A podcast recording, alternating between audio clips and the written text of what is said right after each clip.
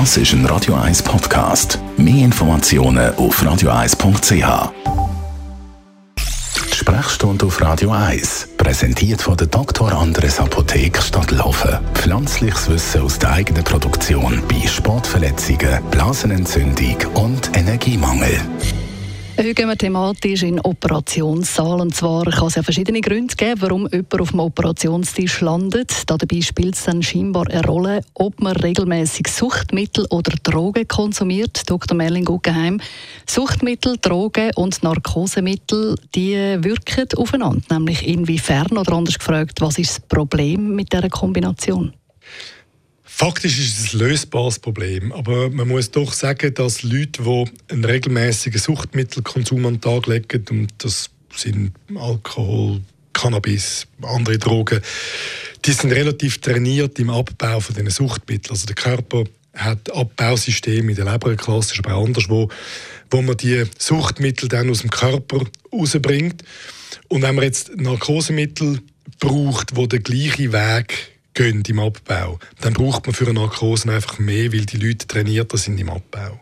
Und das kann manchmal dazu führen, dass man sich im Rahmen von so einer Narkose ein bisschen einschiessen und, und Dosierungen erhöhen, bis man die Narkosetiefe hat, die es braucht für den Eingriff. Mhm. Also gibt es da Schwierigkeiten, dass alle nicht immer sagen, was sie so alles konsumieren?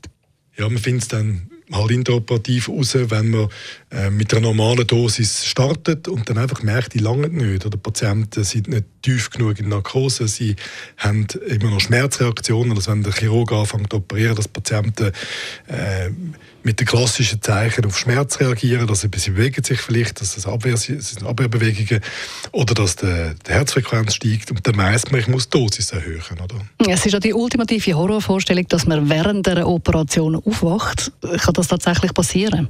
Also ich habe das so in dem Ausmaß nie erlebt und ich mache jetzt noch viel Chirurgie mm, ständig. Äh, dass Patienten Abwehr, unbewusste Abwehrreaktionen zeigen. Also die sind dann nicht wach, sondern eben, dass man sich wird bewegen oder die Herzfrequenz steigt. Ähm, das ist etwas, was durchaus mal noch gibt, gar nicht so selten. Ähm, aber das ist nichts, was man bewusst wahrnimmt oder sich nachher daran erinnert. Mhm. Neben dem, dass die Narkose zu wenig wirkt, wie Sie vorher gesagt haben, kann es auch sonst noch Schäden geben, wenn jetzt äh, eben Suchtmittel und Narkosemittel aufeinandertreffen?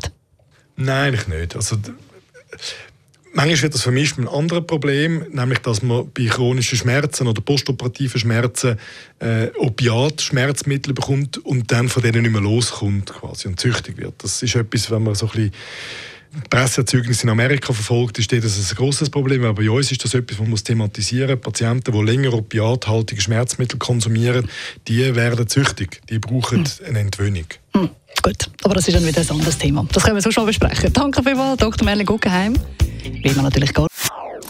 Das ist ein Radio 1 Podcast. Mehr Informationen auf radio1.ch.